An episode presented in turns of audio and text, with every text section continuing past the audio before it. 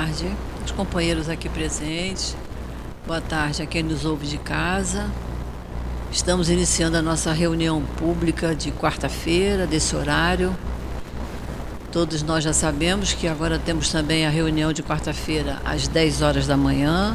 Então, quarta-feira nós temos três reuniões públicas: às 10 da manhã, às 3 da tarde e às 7 da noite.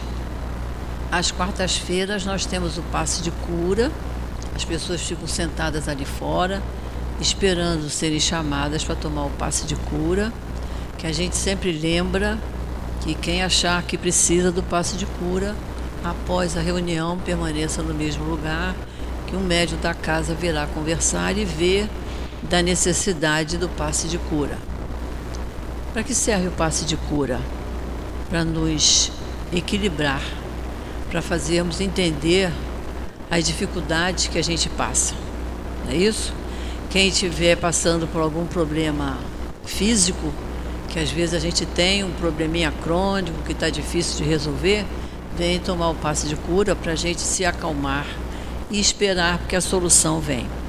E se tiver com um problema emocional, a gente está aqui disposto a ouvir da dificuldade de cada um e do aconselhamento a frequentar o passe de cura que é um trabalho feito com muito carinho, com muito amor pelos médios, através dos seus mentores e surte muito efeito. É muito bom porque conscientiza a gente das dificuldades que passamos, como a nossa doutrina nos mostra. Passamos dificuldades porque precisamos passar, né? A nossa doutrina é educadora. E por isso nós temos cursos aqui na casa. Temos cursos aqui a semana toda, em vários horários as obras de Kardec, de Leon Denis, de Ivone Pereira, de André Luiz, todos esses espíritos maravilhosos. Nós estudamos aqui durante a semana. É um preparo para nós enfrentarmos com mais equilíbrio as nossas dificuldades. Para fazermos o curso, os cursos não precisa se inscrever, é só ver o horário, o dia, o horário que, que mais lhe convier e vem a casa e começa a frequentar. Para frequentar os cursos, temos que ter livro. Fazer o curso sem livro nas mãos não é curso, né? Não, não, a gente não fixa os ensinamentos. Então, nós temos os livros todos ali na nossa livraria, a preços bons. Quem não puder pagar à vista, divide o preço duas, três vezes, quanto puder, mas desde que a gente compre o livro e faça o curso. E vamos estudar. A doutrina espírita nos pede isso e nós sabemos que é o estudo que vai fazer a gente entender as dificuldades da nossa vida que todo mundo tem, né? Uns mais, outros menos. Que a gente sabe que não adianta a gente reclamar, a gente se queixar, nem a gente se queixar com, com quem está do lado da doença, da dor que está sentindo, da aflição que está sentindo, se não entender o porquê de estar passando por aquilo. E a doutrina espírita faz isso, ela nos esclarece, nos acalma, nos equilibra. Então vamos estudar. Temos reunião pública aos sábados, de manhã às 10 horas e de tarde às 5 da tarde. Sábado de manhã nós temos o trabalho da obra social Antônio de Aquino, atendemos algumas centenas de famílias, tem muita gente, muita criança, muito adolescente, muito jovem todos são atendidos de acordo com a idade, cada um em salinhas separadas pela idade. Todos, quando chegam no sábado, tomam café da manhã. Antes de sair, 11 horas, 11 e meia, almoçam. Então, nós sempre pedimos que quem puder colaborar, no que puder colaborar. É o que a gente usa em casa, a gente usa aqui. O que a gente come em casa, eles comem aqui. Então, o que puder colaborar, vai no supermercado, olha assim na prateleira, aquilo ali eu uso, então lá usa também. E vamos trazer o que puder, seja alimento, seja material de limpeza. A nossa casa é assim bonitinha, toda clarinha, mas precisa de material de limpeza, né? A limpeza dos banheiros, precisamos muito. Então, às vezes a pessoa diz assim, mas eu vou levar isso aqui. Tem que levar, tem que trazer, não faz mal. A gente recebe o que trouxer, o que puder trazer para colaborar com a casa, nós estamos sempre precisando.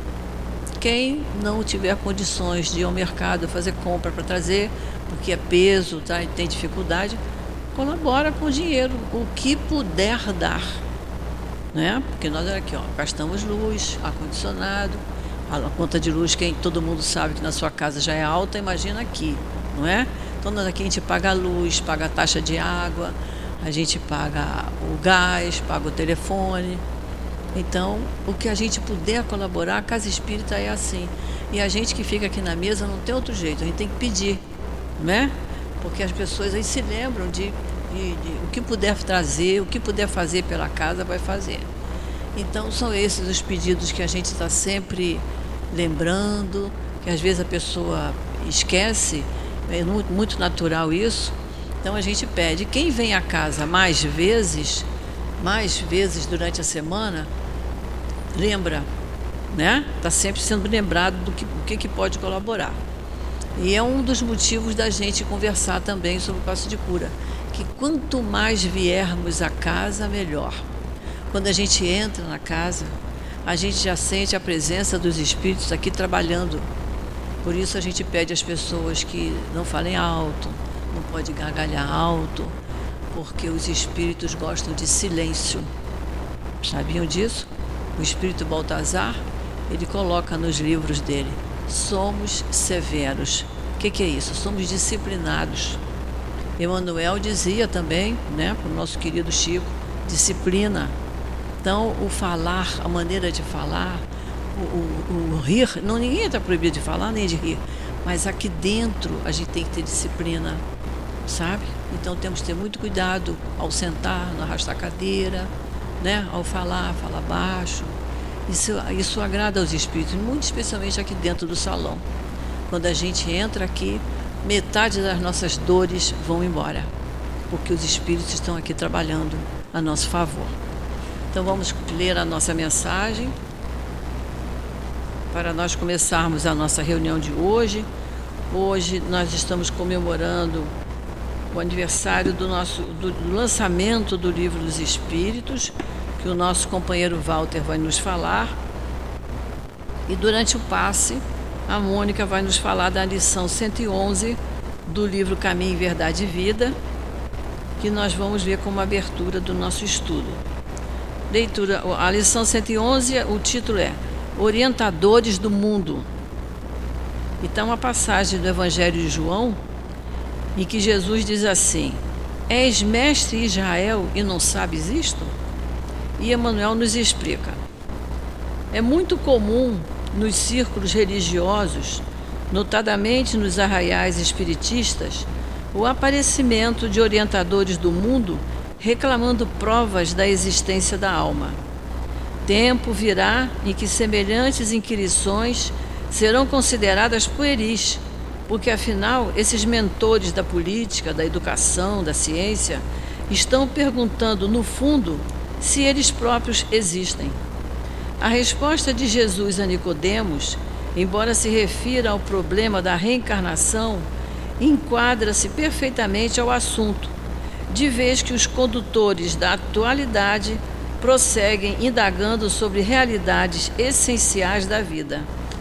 Peçamos a Deus auxilie o homem para que não continue tentando penetrar a casa do progresso pelo telhado. O médico leviano, até que verifique a verdade espiritual, será defrontado por experiências dolorosas no campo das realizações que lhe dizem respeito. O professor, apenas teórico, precipitar-se-á muitas vezes nas ilusões.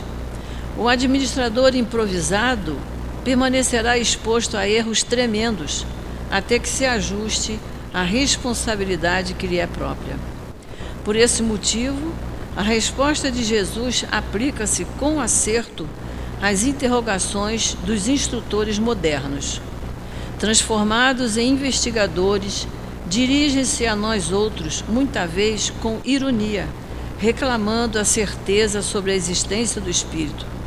Entretanto, eles orientam os outros e se introduzem na vida dos nossos irmãos em humanidade Considerando essa circunstância, em se tratando de problema tão essencial para si próprios, é razoável que não perguntem, porque devem saber.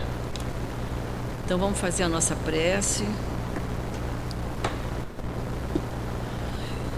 querido Mestre Jesus, nosso irmão maior, nosso amigo, estamos aqui, Senhor, reunidos em Teu nome, em nome desses espíritos amorosos que aqui trabalham incansavelmente, em nome do nosso querido amigo altivo, Antônio de Aquino, Allan Kardec e tantos outros espíritos queridos, estamos aqui, Senhor, para agradecer a oportunidade que temos de estarmos aqui, frequentando o nosso SEAP, a nossa casa de amor, estudando essa doutrina maravilhosa que tanto nos instrui, nos equilibra, nos acalma e nos ajuda, Senhor, a nos transformarmos em pessoas melhores, mais serenas, mais amáveis. Então, Senhor, agradecidos por tudo isso, pedindo a tua bondosa presença e a bondosa presença desses espíritos amigos, em teu nome, Senhor, e em nome deles e em nome de Deus, nosso Pai, que pedimos permissão para iniciarmos o estudo da tarde de hoje. Graças a Deus. Então, que Jesus abençoe nosso companheiro Walter, que vai nos dirigir a palavra.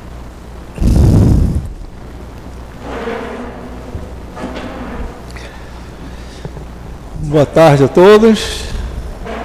Deus abençoe a nossa vontade aqui estarmos nessa tarde agradável, né?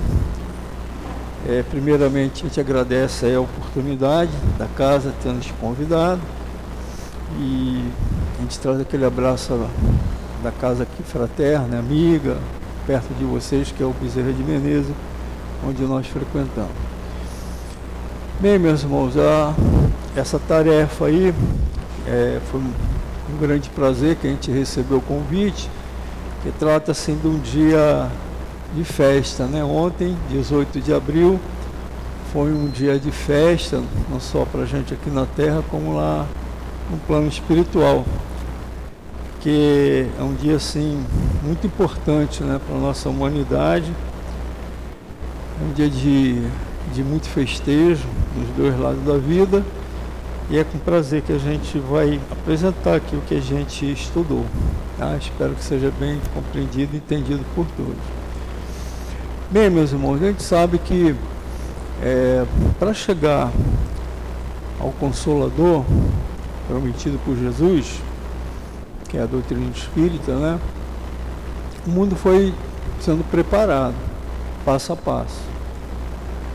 Começou por aquela povo que estava mais preparado para a época que era o povo hebreu. Né? Mas aquele povo hebreu ele estava escravizado né? no Egito durante algumas gerações. E aí Moisés foi aquele que libertou esse povo. Só que imaginemos, né? Um povo que era, não tinha liberdade nenhuma, de repente vão para o deserto à procura da terra prometida com toda a liberdade. Não?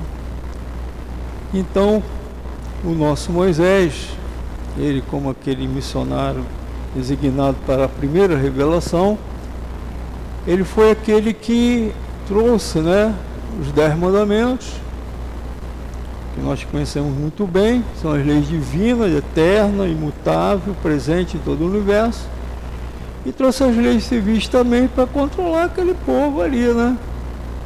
E essas leis civis, nós sabemos que ao longo do tempo ela vai sendo modificada, mas naquela época foi necessário para Moisés trazer leis civis. Mas vamos nos colocar pelos dez mandamentos, né? A terra foi sendo preparada para o evento que os nossos profetas já traziam, não só Moisés, mas tantos outros, que viria filho de Deus e traria né, ensinamento ao mundo. A terra vem sendo preparada, né? E foi por muito tempo, antes da vinda de Jesus. Imagina, sair um ser celestial, de um plano celestial, para estar aqui com a gente que éramos selvagens ainda. Imaginemos essa situação como a terra estava naquela época, né? Por exemplo, existia um rei chamado Nabucodonosor, que Na Babilônia tem até né, canções que falam sobre isso, né? Que era uma verdadeira orgia, né? De tudo quanto é sentido na vida das pessoas, além do próprio Império Romano que vivia em situações assim degradantes, né? Então houve uma preparação muito grande para a vinda de Jesus.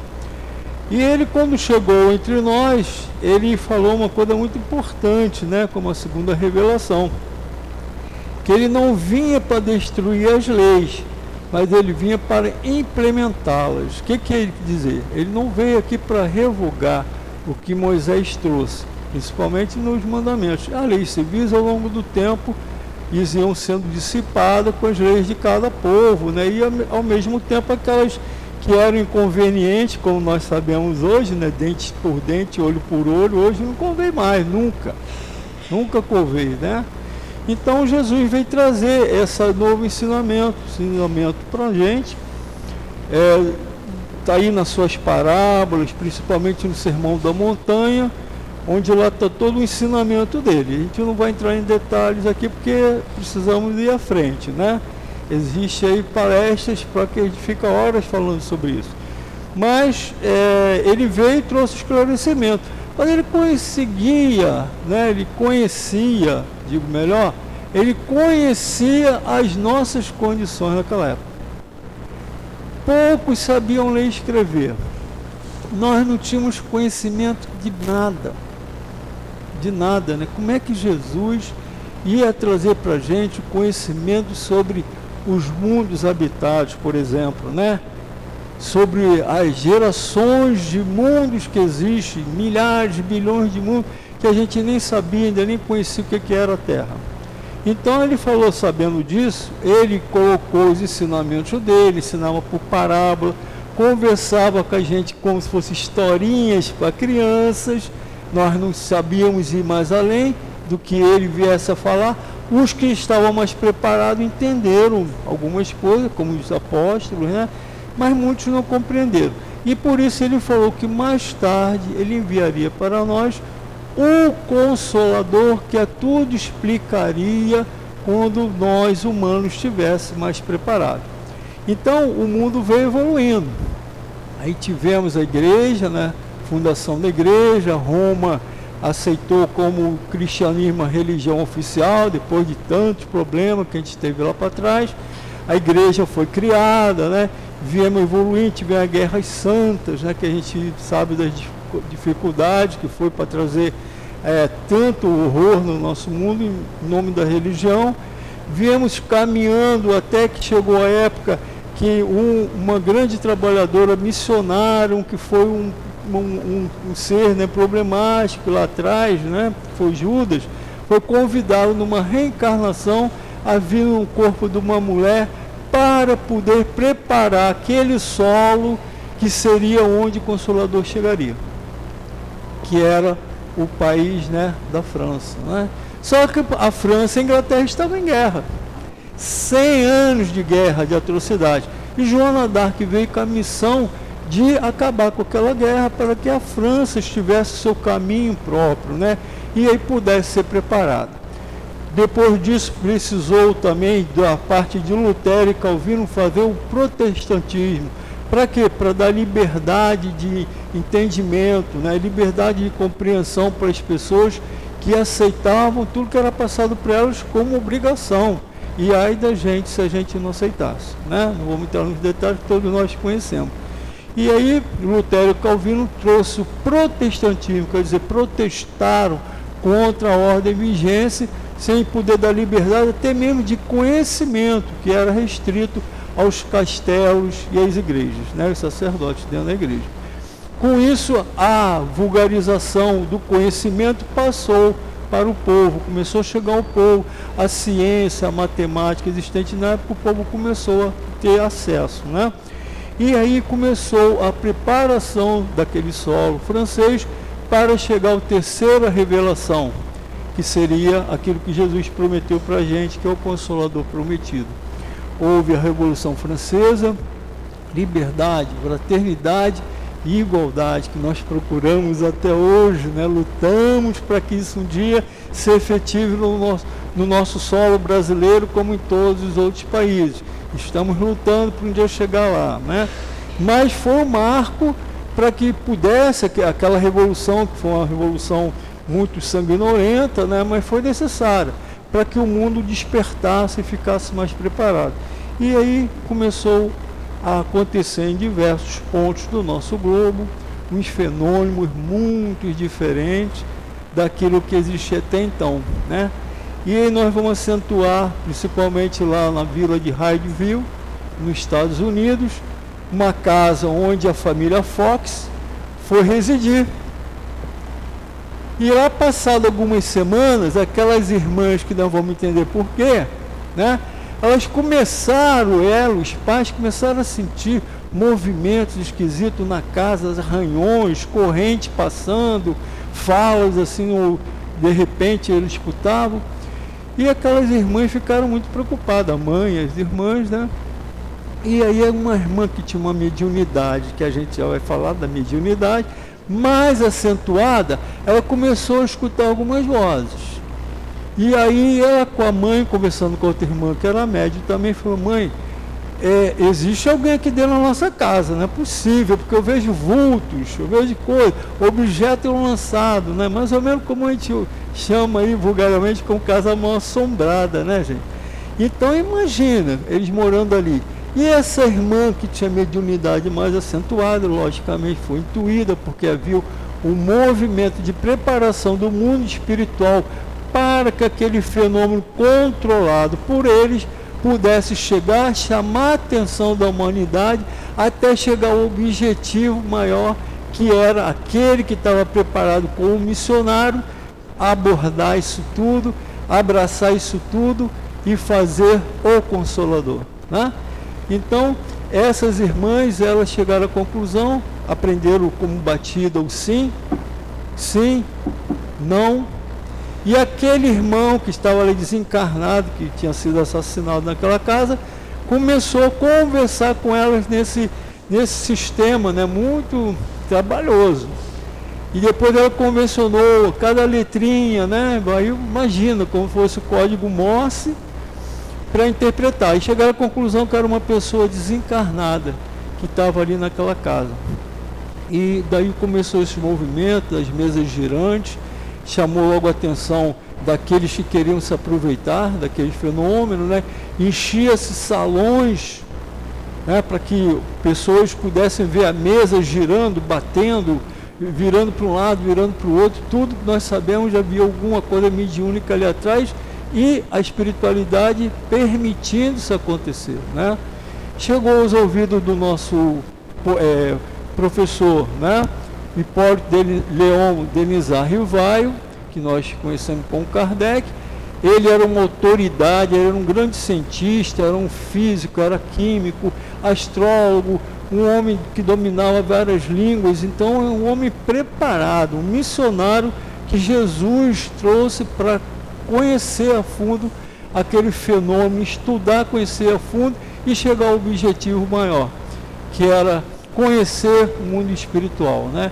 Então, Kardec, depois de muito trabalho, depois de dois anos, aí podia ficar horas falando sobre isso, mas depois de dois anos de um estudo muito árduo, onde a espiritualidade falou para ele, né, que seria um trabalho muito, né, teria muito trabalho, muitos problemas, ia ter suas noites, né, de sono, né, que poderia estar descansando confortavelmente, ele era uma pessoa que tinha posse, uma pessoa rica, né? Mas ele abordou e aí ele conheceu a falante chamada Espírito Verdade, que revelou para ele a missão que ele tinha de trazer para o mundo aquela doutrina maravilhosa que do, do Jesus lá atrás falou como consolador prometido.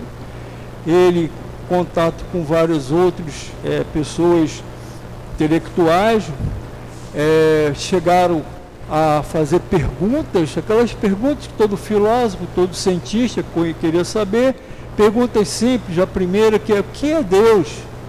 Né? O que, é Deus? Primeira pergunta que foi feita. das 517 que foram abordadas no início, né? Essas perguntas foram partir de diversos mundos, diversas partes do mundo, caso resposta. E quem respondia eram aqueles que tinham autoridade para poder responder aquelas perguntas ali. Não era qualquer espírito, né? Quem eram esses espíritos? Santo Agostinho, São Vicente, né? São Luís, o próprio Sócrates, Sócrates, Platão, o próprio Emmanuel aparece, né? Em perguntas lá atrás, o Emmanuel já estava presente. Então são esses, esses espíritos de muita envergadura com autoridade de Jesus para falar por ele das verdades, dos ensinamentos que ele havia trazido, que foi por tanto tempo conturbada, enfeitada, né? E mistificada também, né? Por aqueles que deveriam falar da verdade, né? Mas essa doutrina ele veio para trazer as verdades que o Cristo havia nos ensinado. E com os livros dos Espíritos, que foi o primeiro livro, depois de muito estudo, como nós já falamos, Kardec, né, junto com a falange Espírito Verdade, foram contestando todo aquele codificando, né? Codificar você aquele trabalho, separar perguntas com resposta. Aí olhava as respostas e verificava que as respostas eram semelhantes. Então eram fidedignas, né, de confiança. E aquelas que tinham algum problema, a espiritualidade ajudava Kardec a consertar, né?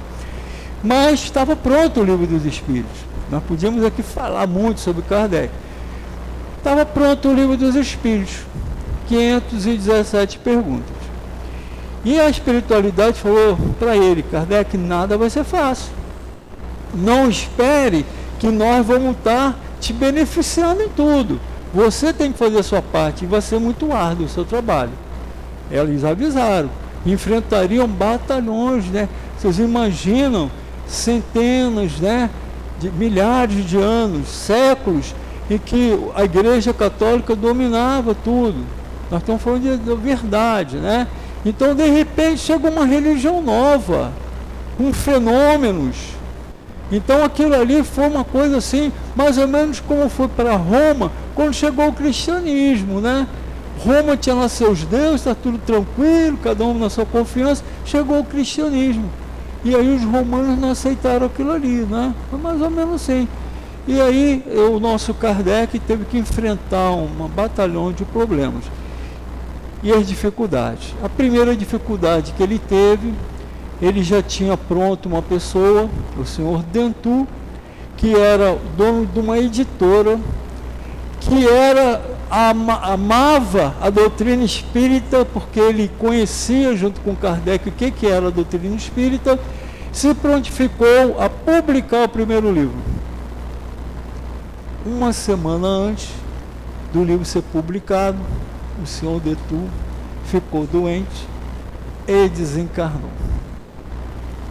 Os filhos do senhor Detu estavam lá com livro que não era igual hoje, né, gente? né, bonitinho, né, digitado, né?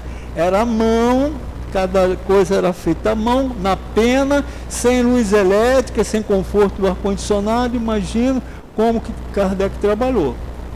Né? A trabalhei que teve que fazer aquelas 517 perguntas escritas né, à mão e levou aquele volume de papel para aquela o seu Dentu, seus filhos, não gostavam da doutrina espírita, do que a doutrina espírita representava para a região católica, e aí eles esconderam, prometeram a Kardec que queriam publicar e simplesmente engavetaram a obra de Kardec.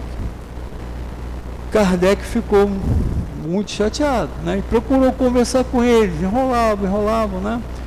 E aí chegou um ponto que o Kardec, com a intuição da espiritualidade, ele não estava só, intuiu ele até a viúva, a senhora Dentu, para conversar com ela. Quando ele se aproximou, ela conhecia Kardec, abraçou Kardec firmemente, ele conversou com ela sobre o que estava acontecendo. Quando ela soube, e ela era apaixonada também pela doutrina espírita, imediatamente ela numa carta escreveu seus filhos, né? Imagina uma carta de mãe para seus filhos. publica imediatamente, assinado, mamãe, né? Então, para vocês terem uma ideia do poder da fala de uma mãe. E imediatamente eles publicaram o livro dos Espíritos com 517 perguntas. Depois, numa segunda edição, ela veio, como ela é completa hoje, com 1019 perguntas e respostas. Né? Mas foi uma festa para o céu o lançamento daquele livro. Né? Até então, aqui no Brasil, somos brasileiros, como é que é a volta aqui no Brasil? Se conhecia em 1849 os fenômenos que estavam acontecendo, mas não havia nenhum tipo de divulgação, de nenhuma literatura espírita, né? até aquele momento ali. E aí, Kardec depois foi fazendo todos os outros livros, né? Aí tem a sequência dos livros, né? que ele foi feito, o Evangelho segundo o Espiritismo. Deixa eu procurar aqui. Deixa eu procurar aqui, porque eu, em 1860, o livro dos Espíritos, 1857, depois o livro dos Médios, né? E aí veio o Céu e o Inferno, a Gênese, o livro dos Médios antes, a Gênese, né? E depois teve alguns outros livros. Então, o Evangelho segundo o Espiritismo em 1861, o Livro dos Médios em 64, o Céu e o Inferno em 1865 e Gênesis em 1868. O que cada um desses livros representava, né? Representava tudo aquilo que o povo tinha assim a vontade de conhecer, que por séculos não tivemos acesso, né? As verdades do que o Cristo falou o Cristo falou para a gente que é da carne é da carne, que é do espírito e do espírito. Quem tivesse aberto para escutar, para enxergar e entender, mas nem todos entenderam. O espírito voa, o sopro do espírito vem, você percebe, você sente. Ele dizia: tenha olhos quem queira ver, enxergue né, quem queira ver, escuta o que eu estou falando. Mas nem todos estavam preparados. E por muitos séculos nós não tivemos acesso a essa compreensão. Né? Então, o nosso livro, que foi o Evangelho do Segundo Espiritismo, fala das morais do Cristo e das verdades. Por isso que chamava falange espírito verdade. Eles vieram com comprometimento de revelar para o mundo né, as verdades do que o Cristo quis falar, não que foi enganado em muitas situações, né, usado para os interesses, né? A gente não vai entrar nos detalhes, mas todos nós conhecemos a história do nosso mundo. E esse Evangelho segundo o Espiritismo foi maravilhoso, quando começou todo mundo a tomar conhecimento dessas verdades do que o Cristo quis falar. Né? O segundo livro foi o livro dos médios, que revelou para o mundo o que, que era o médium. Eram aqueles que tinham aqueles fenômenos que não aconteciam porque por causa deles. Teria que ter um médium ali presente, para através do seu fluido estar tá acontecendo aquilo ali. E o que, que é um médium? O que, que é mediunidade? Né? Todos os esclarecimentos veio trazendo nesse livro. Médium, um aparelho, uma ferramenta utilizada, permitida pelo Pai, para que houvesse a comunicação do mundo espiritual com o mundo material. Né? Que existe, sempre existiu Lá no egípcio nós tínhamos as pitonisas, sacerdotes, que eles se comunicavam, mas era uma coisa muito restrita. Né? Isso não foi revelado para o mundo, hoje nós sabemos, mas era muito restrita. Isso tudo foi sendo desvendado, esse véu para a humanidade. Né? Em seguida veio o céu e o inferno. Imagina o que é o céu e o inferno, para quem já estudou, né? nós já estudamos, conhecemos bem, mas quem não estudou, é uma coisa assim maravilhosa, mas cuidado. Não pegue o livro Céu e Inferno e vai estudar de cara não. Passe primeiro pelo que é o Espiritismo, que foi outro livro que Kardec lançou. Entre no livro dos Espíritos para você conhecer sobre o que é o mundo espiritual. Né? Adentre no Evangelho, vá para depois você, o livro dos médicos, para depois você chegar ao céu e inferno. Porque são relatos muito proveitosos para, né, do que outros irmãos nossos que estão do outro lado da vida nos trazem de informações. Aquele irmão que está lá no som, nas sombras, sofrido, que ele relata o que está acontecendo com ele e por que que ele chegou lá já conhecedor dele mesmo, dos porquês daquilo que está acontecendo com ele. Isso é muito importante para todos nós. Que ninguém, que Deus não castiga ninguém, né? Nós mesmos nos castigamos com os atos errados que nós fazemos na nossa vida. Depois nos comprometemos e vamos ter que acertar. Aqueles irmãos em situações intermediárias e os bons espíritos revelando para a gente como é bom ser do bem. Como é bom nós termos sido caridosos, bondosos, fraternos, deixarmos de ser orgulhosos, vaidosos, egoístas. Né? São os bons espíritos trazendo para a gente como é lindo, como é bom a gente estar no mundo como aquele que tanto nós almejamos aqui na Terra. Né? Então eles revelam para a gente aquele céu que era retratado para a gente, né? com anjinhos, não da forma com anjinhos, mas como ele é na realidade, o mundo. E os mundos intermediários, como o André Luiz nos revelou no livro Nosso Lar, uma das colônias que todos nós espíritas gostaríamos de um dia estar lá. Né? Então o André Luiz, ele depois vai, vai abordar isso para a gente, eu vou abordar esse André Luiz como um, um, daqueles grandes livros que Chico trouxe em complemento dessas obras. Né? E a Gênesis, que é um livro científico, o que aborda sobre a criação do nosso mundo, sobre é, o que é o mundo espiritual, o que é o mundo material, os fluidos cósmicos, como é a formação dos mundos, né? Isso é tudo abordado na Gênesis, que deve ser o último livro a ser lido. Né? É, mas nem tudo foi flor. A espiritualidade falou para Kardec que ele não seria tão fácil assim trazer né, uma nova religião baseada na filosofia e a ciência num mundo em que outras religiões dominavam plenamente. Né? Então Kardec, é, um amigo de Kardec, espanhol, ele soube da doutrina, era conhecedor e teve a ânsia de levar para o seu povo espanhol aquele conhecimento também. E ele pediu Kardec, Kardec, eram amigos, Kardec, é, eu quero alguns volumes desses livros do seu Pentateuco. Né? Eu quero levar para a Espanha, que eu quero dividir esse conhecimento que eu tenho com os meus irmãos espanhóis. E Kardec imediatamente né, separou os volumes e levou, né, encaminhou para aquele amigo lá na Espanha. Com isso, né, rapidamente aquela informação chegou aos olhos daqueles que dominavam a igreja. Tinha um bispo da igreja de Barcelona que imediatamente ele ordenou que todos aqueles livros fossem recolhidos e queimados em praça pública porque não havia interesse deles de revelar né, para o mundo aquilo ali. Se chamou o Alto de Barcelona. Está muito bem descrito em obras póstumas, né, que foram outros livros que Kardec fez depois desses cinco livros.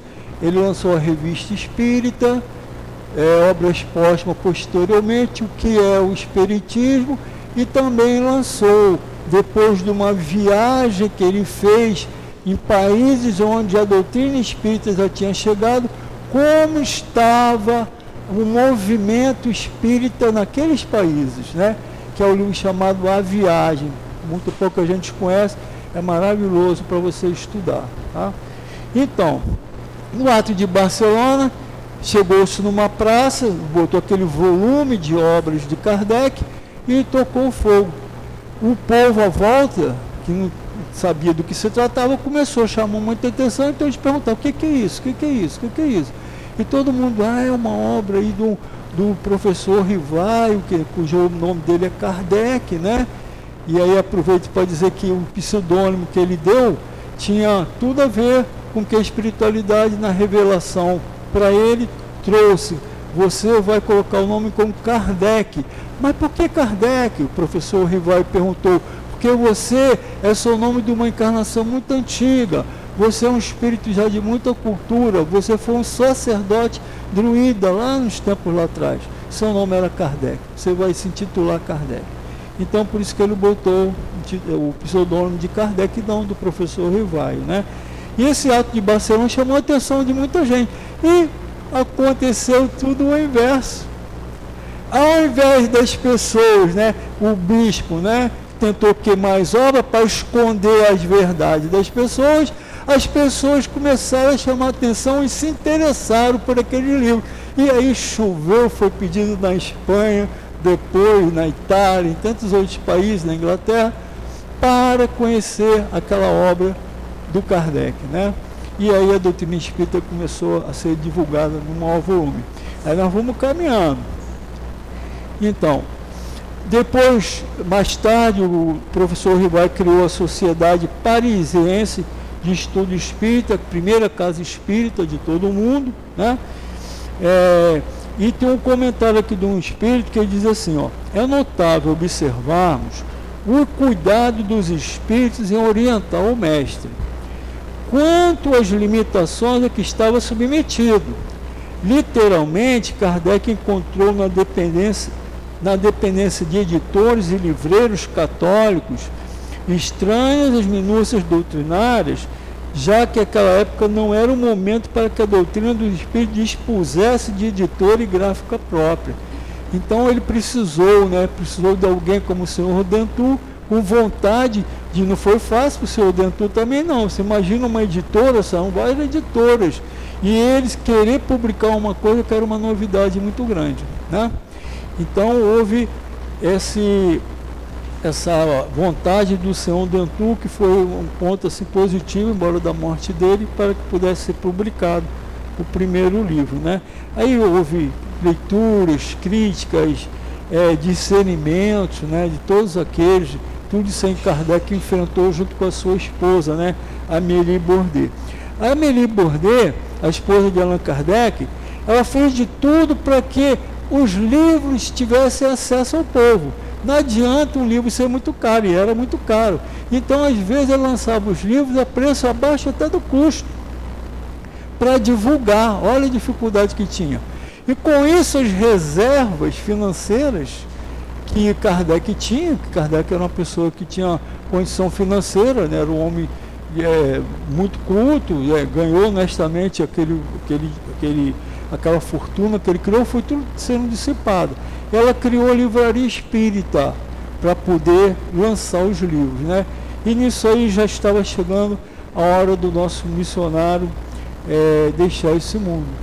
Ele saiu muito cedo, ele tinha a opção, como todos nós temos, né?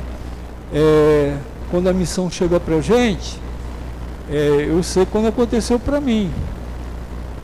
Chegou para mim e disse, ó, oh, Walter, a tua missão é essa. Você tem aquele outro lado ali, né? Você pode aproveitar, você pode ter uma vida longa, né? Sem tranquilidade. E tem essa daqui, qual que você escolhe? Eu escolhi essa daqui embora eu preciso dessa. Né? Mas para Kardec foi a mesma coisa, ele escolheu um momento assim árduo, né? para que pudesse a doutrina espírita ser divulgada e levada a outros países. Aqui no Brasil, chegou o momento em que, com a morte de Kardec, o governador do nosso mundo, Jesus, ele deu é, por questões né, de um mundo político e social da Europa estar exausto e esgotado, determinou o governador deste mundo, Jesus, que fosse transferido para a terra do Cruzeiro em forma de coração. O Brasil é um coração, né, gente? Em forma de coração, a implementação e divulgação da doutrina. Então a França teve seu objetivo, seu momento, mas era hora de transportar para a terra prometida, a terra do coração, né? onde o nosso livro Brasil, Coração do Mundo, Pátria de Evangelho de Humberto de Campos de Chico Xavier, nos dá tanta informação sobre esse momento. Coloquei só esse título aqui para a gente entender como é que foi. Né? Foi tudo transferido para cá. Hoje nós olhamos o nosso Brasil, gente, e a gente deve ficar maravilhoso, agradecido com o que nós temos. Esses irmãos que chegaram aqui para a gente, meus irmãos.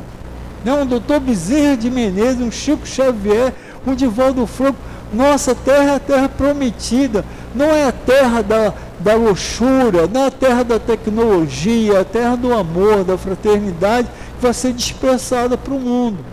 Nós ainda não despertamos muito para isso, né? Olha, e a gente vai abordar aqui a quantidade de livros, que o tema é, é o livro espírita, né?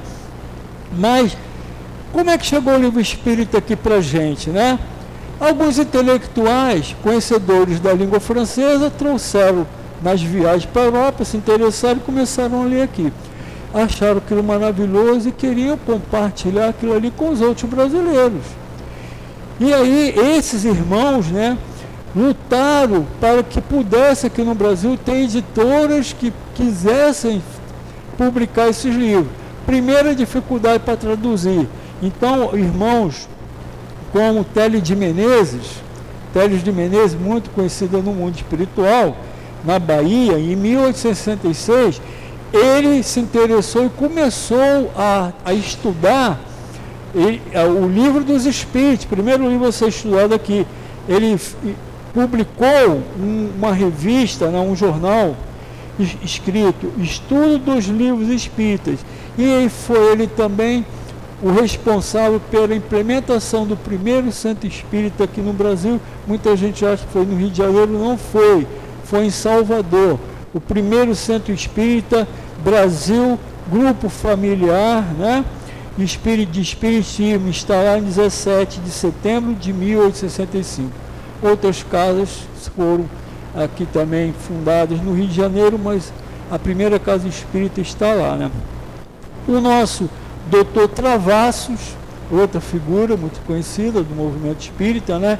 ele era um médico é, e ele traduziu todas as obras de Kardec, do francês para o português, e essas obras começaram aqui a ser difundidas aqui no Brasil. Né? E foi através deles que a gente sempre, quando fala de Kardec, de, desculpa, de Bezerra de Menezes, quando se fala da biografia de Bezerra de Menezes, a gente escuta sempre falar assim, ah, primeiro livro que chegou à mão do doutor Bezerra foi o livro Espírita, no momento que ele estava saindo do seu consultório para ir para sua casa num bonde, né? Qual foi esse primeiro livro? Quem deu esse primeiro livro foi o doutor Travassos.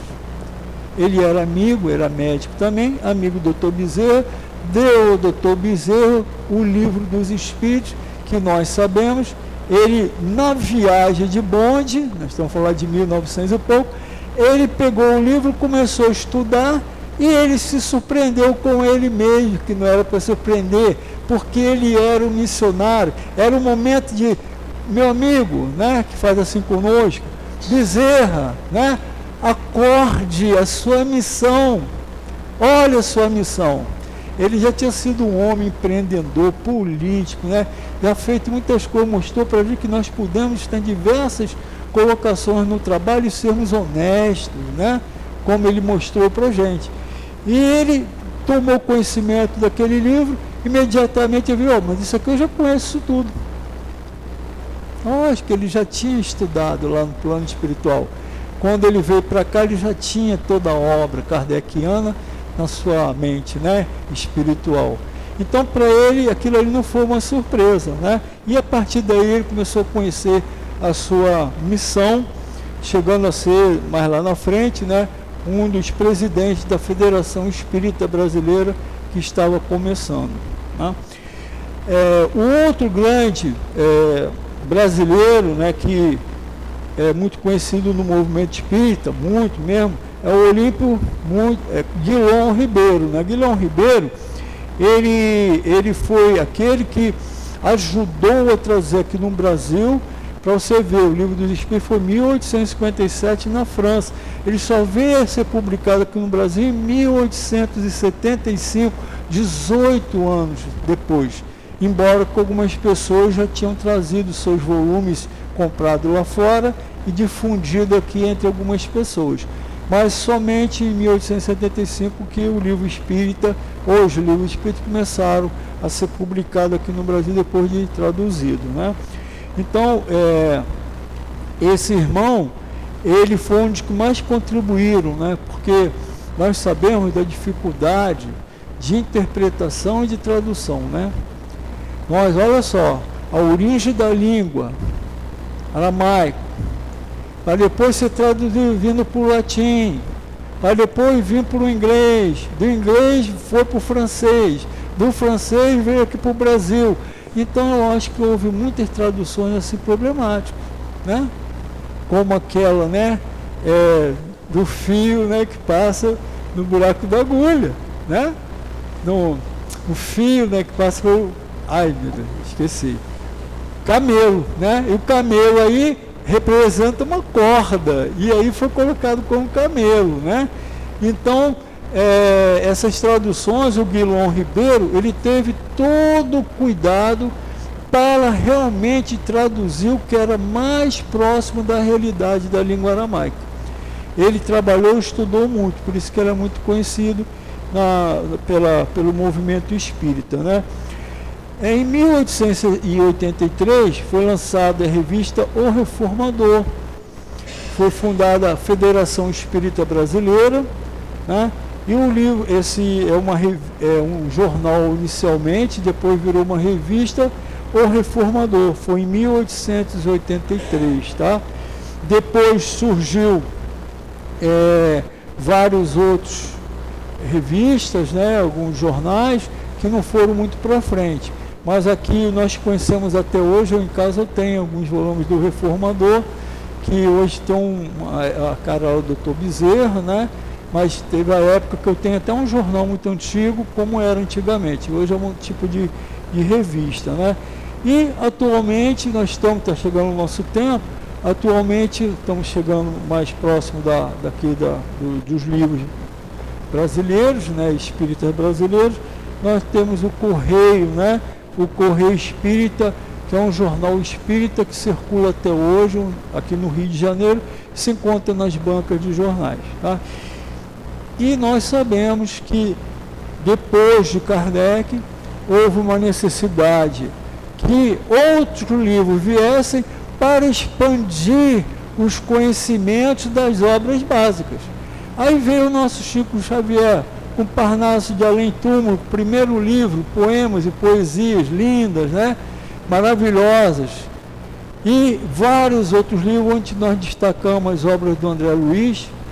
O André Luiz foi aquele que revelou para a gente né, a forma do mundo espiritual com o mundo material, o mundo material com o mundo espiritual, né? Nosso lar, que todos nós conhecemos, espero que todos tenham visto o filme, lido o livro, maravilhoso, mostrando para a gente como é o mundo lá do outro lado. Ele, nas suas provações no umbral, né? não era purgatório, era um umbral. E não era dos piores, porque existiam umbrais mais densos, de espíritos mais tremosos. Ele era um suicida involuntário. Vocês lembram do livro? Mas ele passou oito anos ali querendo se entender o que estava acontecendo com ele, botando a culpa em Deus, como nós fazemos, né? Eu não mereço ser castigado, eu não mereço estar aqui. Até o momento que ele se encontrou com ele mesmo, né? E ele olhando para si mesmo, viu, eu era um médico, eu falava para as pessoas não fumarem, eu fumava. Eu falava para as pessoas não beberem, eu bebia. Eu falava para as pessoas não comem excesso, eu comia. E eu fazia outras coisas fora do meu lar. Então eu mereço estar aqui. Aí quando ele pediu perdão a Deus, né, se entendeu com ele mesmo, a espiritualidade veio, aquela marca, levou ele para um hospital para se recuperar daquele câncer que tomou todo o seu organismo né? Sua parte digestiva todinha. Aí lembramos lá do enfermeiro Lisas, né? Dando paz, fazendo a regeneração dos tecidos danificados pelo que ele tinha feito com o corpo dele aqui na Terra. Até São André Luiz que nós conhecemos, né? Então as obras de André Luiz são 15 volumes maravilhosas, falando muita coisa da parte científica, mostrando para a gente, por exemplo, que foi estudado por cientistas lá na América, né? levar o Chico Xavier. Poxa, esse homem, esse grande médio, né? O que, que ele tem de especial? Foram sondar através de mecanismos, né? Que, tem, que existia uma grana, quando André Luiz falava, no livro dele, uma grana pineal. Essa grana pineal é uma antena que para cada pessoa ela varia de intensidade, varia de capacidade. Por isso todos nós somos médios, mas uns são mais acentuados, a sua antena é mais aberta, né? tem mais capacidade, são os médios, mais como Chico Xavier, o Divaldo Franco e tantos outros. E a ciência conhece essa grana pineal, pineal como aquela importante para o nosso organismo, mas também aquela que permite a comunicação com o mundo espiritual. E imagina o que, que estão trabalhando por trás disso aí, o que vem por aí, né, gente, no futuro. E aí foram vários livros, né, que o Chico lançou. E nós, conhecedores, né, do, dos livros que Chico lançou, né, foram cerca de 412 livros. Hoje eu falo, essa tem mais. 412 livros. Vocês já imaginaram, meus irmãos? Eu, eu, eu tenho três livros meus publicados. Foi uma loucura para eu conseguir publicar. E durei anos para fazer, né? com a ajuda do nosso amigo. Mas o Chico escreveu 412, gente. Esse homem trabalhava de, de, de, manhã até duas, três horas da manhã, ele dormia quatro horas, três horas, né? Acordava para psicografar, trabalhar no centro espírita dele e tantas outras coisas que ele fazia. E fez 412 livros. O nosso Divaldo Franco, onde destacamos obras né, do Emmanuel, né, há dois mil anos atrás, o Emmanuel relatando, ele mesmo numa encarnação na época de Jesus, ele como senador poderoso, ele gostava daquela, daquela roupagem que até hoje ele se apresenta como senador. Ele gosta, não do que ele era, mas como o porte da vestimenta. Ele adora vir assim, por que não? Né? E eu, ele mostrando, ele 50 anos depois, como escravo Nestório, né? ele era com um homem pujante, né? depois que ele se encontrou consigo mesmo, compreendeu a mensagem do Cristo, se entregou ao cristianismo, né? E depois veio como escravo Nestório, culto, homem culto, né? e tantas outras obras do nosso Chico. E aí vão para o Divaldo Franco, né? mais de 300 volumes de livros, onde a nossa Joana Adiante está toda a parte psicológica, para que a gente possa nos conhecermos cada vez mais, fazer nossa reforma íntima tão esperada, a transformação, dominar as nossas más tendências, que é a que todo espírita precisa fazer e vários outros, nosso Manuel Filomeno falando sobre a transição planetária que nós estamos vivendo hoje. A transição planetária, leia esse livro, você vai entender o que está acontecendo hoje. O Alvorecer do Novo Amanhã, outro livro, importantíssimo, e tantas outras obras, né? O nosso Raul Teixeira, mais de 50 livros. E nós fomos pegar tantos outros, né, meus irmãos? Leão Denis, Camilo Flammarion, e tantos outros livros, nós podemos falar que são milhares os livros espíritas para que a gente possa acessar.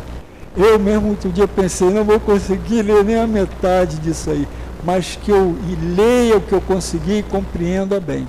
Né? E pratique aquilo que está ali, não é só ler e conhecer, é praticar, dividir o conhecimento que tu tem com aqueles que ainda não conhecem. Né?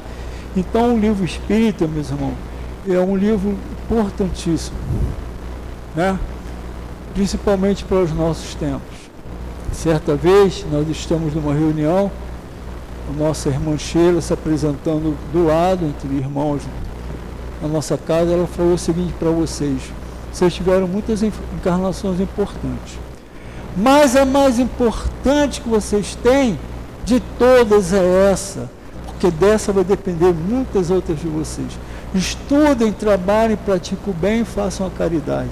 Sejam fraternos, sejam amigos uns com os outros. Raiva, rancor, jamais. Perdão sempre. É essa mensagem que o livro Espírita traz para a gente. Tá? Então, muita paz para todos nós. Graças a Deus.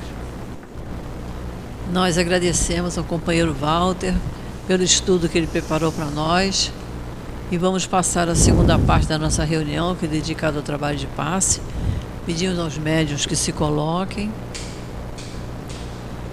Enquanto nós outros que vamos tomar o passe, vamos fechar os nossos olhos, vamos pensar em Jesus. Querido Mestre Jesus, é chegada a hora do passe, Senhor. E nós te pedimos as tuas bênçãos para este momento, que possam os mentores estarem junto dos médios, transmitindo os fluidos que nós necessitamos. Por isso nós te pedimos, Senhor, abençoa esta hora, a hora do passe.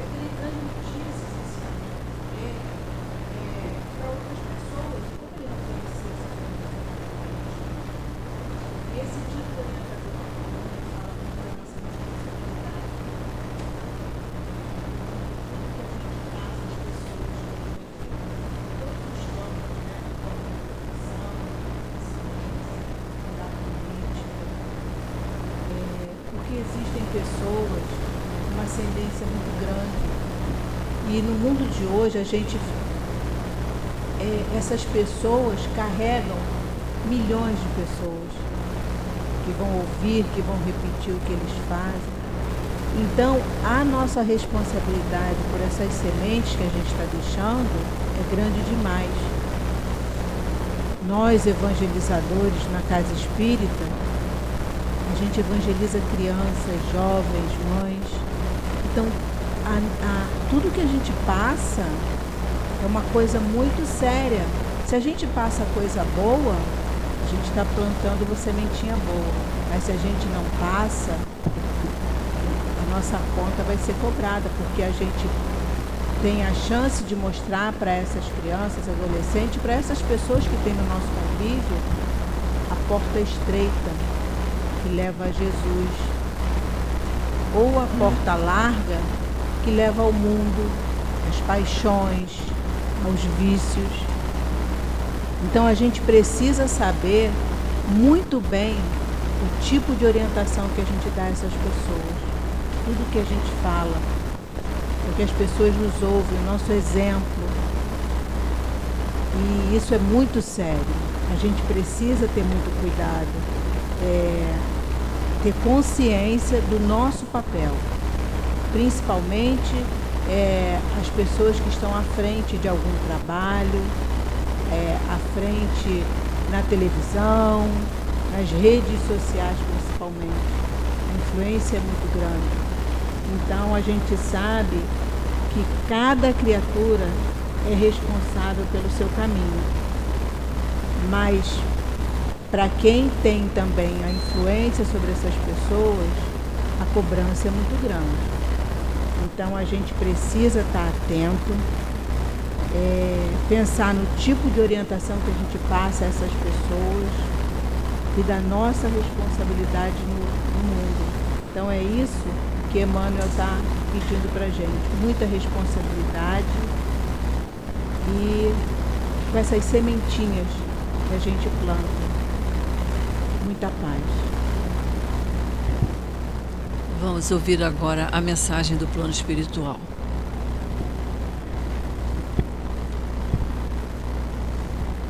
Que o amor único de Deus esteja em, em cada coração, com o objetivo de semear a paz e a harmonia que entendam esse amor. São irmãos.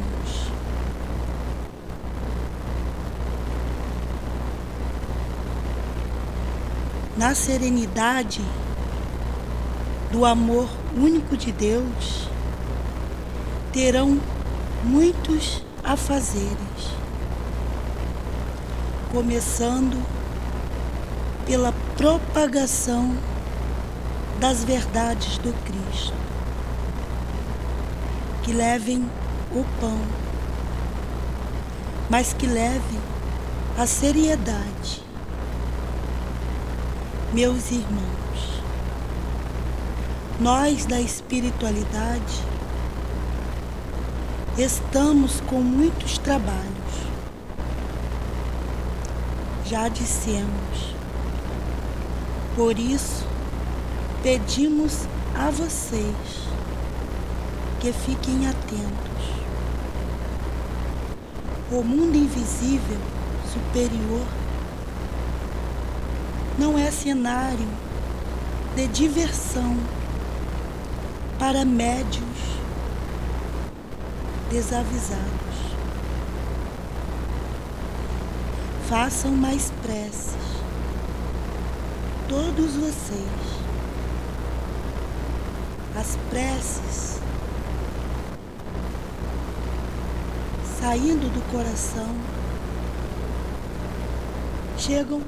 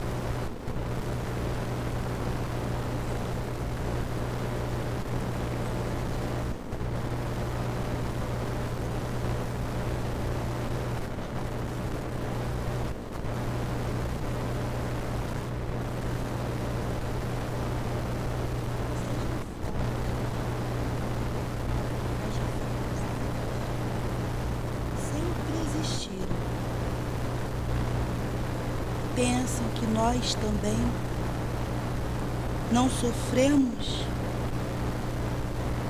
não choramos, não lutamos? Poucos sabem, mas choramos ao ver a falta de paz, a falta de entendimento a falta de amor entre vocês.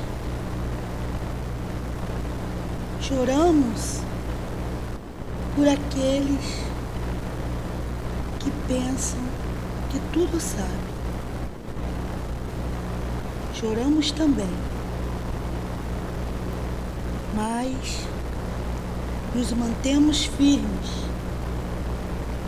pelo amor puro de Deus para conosco e para com todos vocês.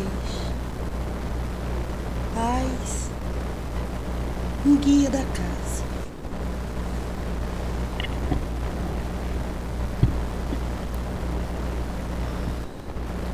Nós te agradecemos, querido Jesus, a Ti e a esses espíritos amorosos que aqui trabalham incansavelmente por tudo que recebemos nesta tarde recebemos dessa doutrina maravilhosa, a inspiração dada pelos Espíritos amigos e pelo amor e misericórdia de Deus, nosso Pai. Então, Jesus, agradecidos por tudo, em Teu nome, Senhor, em nome desses Espíritos amigos e em nome de Deus, que pedimos permissão para encerrarmos a nossa reunião na tarde de hoje. Graças a Deus.